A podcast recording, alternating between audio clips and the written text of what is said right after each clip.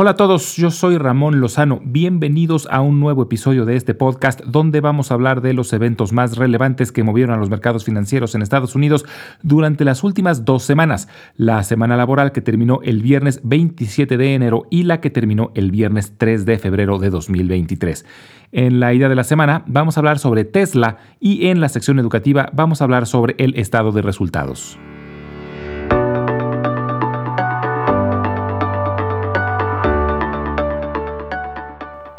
Terminó enero y fue un muy buen mes y muy buen inicio de año para la bolsa. Durante enero, el Dow Jones fue el que tuvo el desempeño más pobre, subiendo el 2.8%, mientras que el Standard Poor's 500 subió el 6.2% y el Nasdaq el 10.7%. Fue el mejor inicio de año para el Standard Poor's 500 desde 2019 y el mejor para el Nasdaq desde 2001. Hubo mucha información financiera relevante, empezando con la Reserva Federal, que decidió subir sus tasas de interés en 25 puntos base, lo que era ampliamente esperado. Pero Jerome Powell, presidente de la Fed, mencionó que ya ven factores deflacionarios, por lo que esperan que pronto terminen los incrementos en las tasas, aunque comentó que tienen pensado mantener las tasas elevadas por un largo tiempo para asegurarse de que la inflación esté controlada. Pero la economía de los Estados Unidos mostró una gran fortaleza. Se reportó el Producto Interno Bruto del último trimestre del año pasado y mostró un crecimiento del 2.9%. Aunque los dos primeros trimestres de 2022 tuvieron un crecimiento ligeramente negativo, el año terminó cerrando con un crecimiento del PIB del 2.1%, y esto disipa los miedos de una recesión a corto plazo, de la que se ha hablado mucho los últimos meses.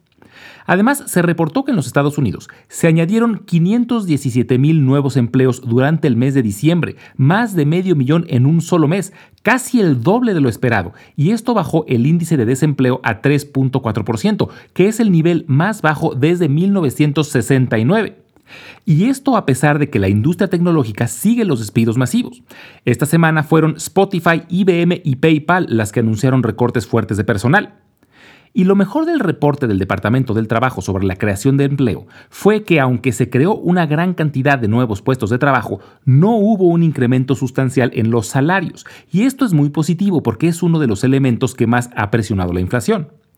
Entonces, un crecimiento sólido del PIB sumado a una muy baja tasa de desempleo muestra que la economía de los Estados Unidos sigue muy robusta y ha disipado los miedos de que los incrementos en las tasas de interés de la Fed vayan a causar una recesión por lo menos en el corto plazo. Y esto es en parte responsable del buen desempeño de la bolsa en lo que llevamos este año. Fueron también dos semanas muy intensas de reportes trimestrales, de hecho las dos semanas más intensas de este trimestre, y los resultados fueron mixtos pero con tendencia positiva. Y fue interesante ver disparidades en empresas dentro de la misma industria. Por ejemplo, Intel reportó números desastrosos, sigue con muchos problemas de producción y continúa perdiendo participación de mercado, mientras que su archirrival AMD sigue creciendo y reportó números muy buenos. Ford también decepcionó citando problemas internos en su logística que prometieron resolver, mientras que General Motors sorprendió de forma positiva creciendo sus ventas casi un 30%. Snapchat cayó fuertemente al reportar una caída en sus utilidades de casi 30% y una desaceleración en el número de usuarios de su plataforma. Pero por otro lado, Meta Platforms, la empresa madre de Facebook, Instagram y WhatsApp, reportó números mejor de lo esperado.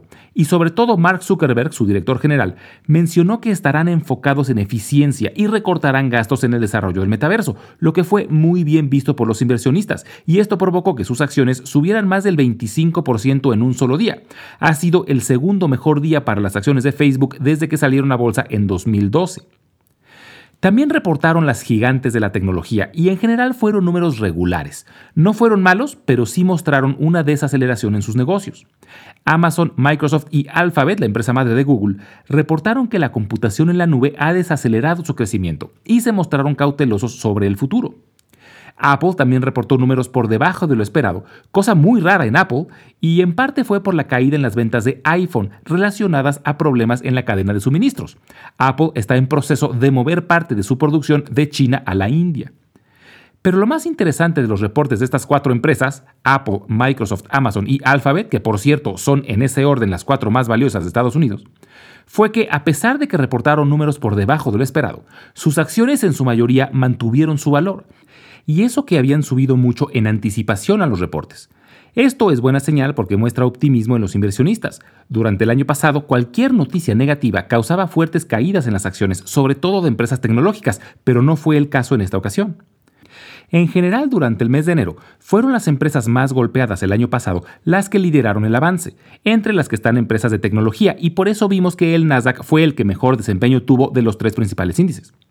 Estas empresas aún están lejos de sus máximos históricos alcanzados a finales de 2021, pero es definitivamente una buena señal y da esperanzas de que ya hayan tocado fondo y estén cambiando completamente de tendencia. Esta semana habrá una conferencia de prensa de Jerome Powell, presidente de la Fed, que comúnmente mueve a los mercados con sus comentarios sobre los planes del futuro, además de que seguirá muy intensa la cantidad de reportes trimestrales.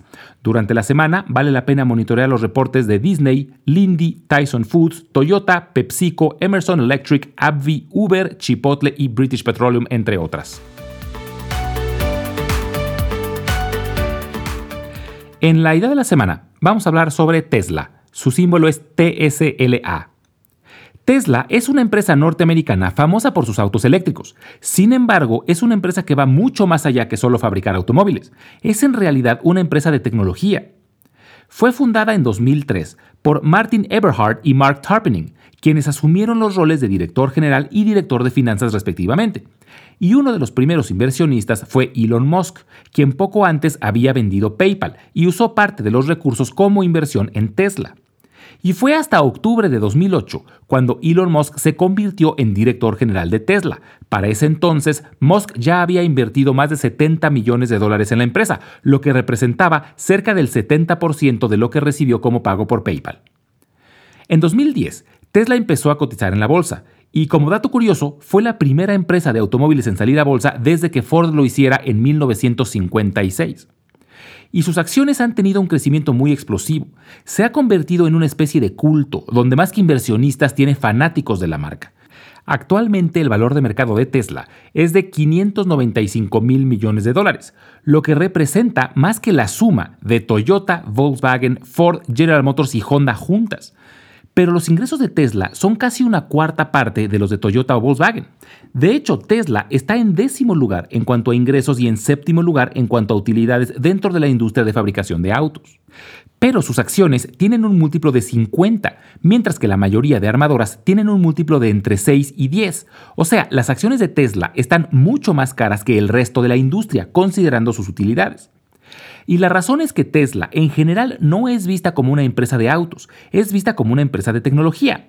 En parte porque está involucrada en otras industrias, como la de energías renovables. Actualmente fabrica e instala sistemas de energía solar fotovoltaica, desde los paneles hasta las baterías. Pero la principal razón de su valuación es por el desarrollo de inteligencia artificial, sobre todo de autos autónomos.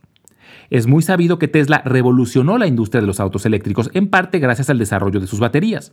Pero actualmente ya la gran mayoría de armadoras están ofreciendo autos eléctricos, por lo que la ventaja competitiva que tenía Tesla al ser de los primeros en el mercado se ha reducido mucho.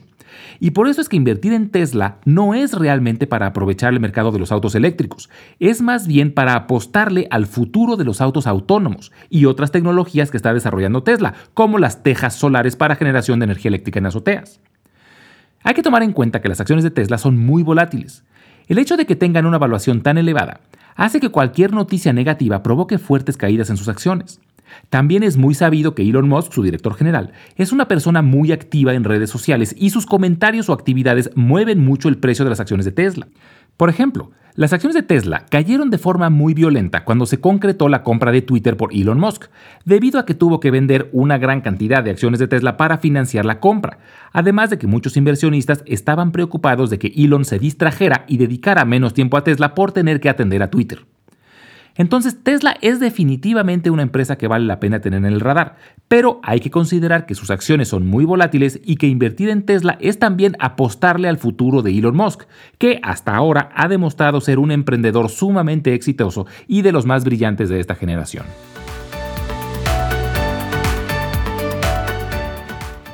En el episodio anterior hablamos sobre los reportes trimestrales y mencionamos que principalmente se reportan los estados financieros que se usan para conocer el desempeño de una empresa. Y los principales estados financieros son tres, el estado de resultados, del cual vamos a hablar el día de hoy, el balance y el flujo de caja. Y los tres son importantes por distintas razones. El estado de resultados, que en inglés se le conoce como income statement, se enfoca en los ingresos y los gastos. A este reporte también se le suele decir como el reporte de ganancias y pérdidas. Y es una forma de analizar el desempeño del equipo directivo de una empresa durante un tiempo determinado, normalmente un trimestre o un año. Se divide en tres partes.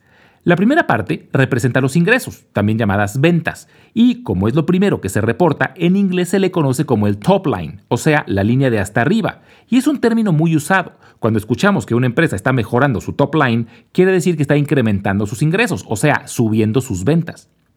Y los ingresos a su vez se catalogan en ingresos operativos y no operativos, siendo los operativos los que vienen directamente de la actividad normal de la empresa, o sea, cuando vende los productos o servicios que ofrece y los no operativos, que son ingresos no relacionados a su operación normal, que pueden ser ganancias por inversiones o la venta de algún inmueble, etc. La segunda parte son los gastos, que de la misma manera se dividen en gastos operativos y no operativos. Algo interesante de notar es que los ingresos y los gastos se reportan sin importar si entró o salió dinero. Una venta se pudo haber realizado de contado y la empresa recibió el dinero en el momento, pero pudo también haber sido vendida a crédito, por lo que la empresa recibiría el dinero en el futuro. Y en este reporte ambas se registran de la misma manera, y por eso hay otros reportes que complementan al estado de resultados de los que hablaremos en los siguientes episodios. Y retomando, la tercera y última parte del estado de resultados son las utilidades, que es tal cual la resta de todos los ingresos menos todos los gastos y en caso de ser un número negativo serían pérdidas. Estas se suelen reportar como utilidad antes de impuestos y utilidad neta, que es ya después de impuestos. A la utilidad neta también se le suele decir el bottom line, y también es un término muy usado y es importante identificar cuando se habla del top line que cuando se habla del bottom line. De nuevo, el top line son las ventas y el bottom line son las utilidades. Este reporte es importante porque podemos ver de dónde vienen las utilidades de una empresa. Que una empresa gane mucho dinero no quiere decir que tenga finanzas sanas. Por ejemplo, si reportó muchas utilidades, pero dejó de invertir en investigación y desarrollo, en la realidad no es bueno porque va a tener menos oferta de productos en el futuro. O también pudo haber reportado buenas utilidades, pero por la venta de algún activo, como un edificio, o cosas no relacionadas con su operación, y por lo tanto las puras utilidades son engañosas. Por otro lado, pudieron haber reportado una pérdida, pero si fue porque vieron una gran demanda de sus productos y tuvieron que invertir fuertemente en una fábrica, maquinaria o personal, es una pérdida que no es tan grave porque probablemente esas inversiones se traduzcan en mayores ventas en el futuro. Entonces, en resumen, el estado de resultados reporta cuánto dinero ganó o perdió una empresa durante un periodo determinado, generalmente un trimestre o un año, pero además desglosa de dónde vienen los ingresos y en qué se gastaron. Como siempre les recuerdo que las transcripciones de todos los episodios las estaremos subiendo al blog invertirenlabolsa.substack.com al que también pueden acceder directo desde la página www.ramonlog.com y si lo prefieren estaremos subiendo los audiogramas a YouTube donde los pueden encontrar como Invertir en la Bolsa Podcast. Finalmente les dejo mi correo electrónico por si tienen alguna duda, comentario o sugerencia. Es ramonlog.yahoo.com. Muchas gracias y nos escuchamos en el próximo episodio.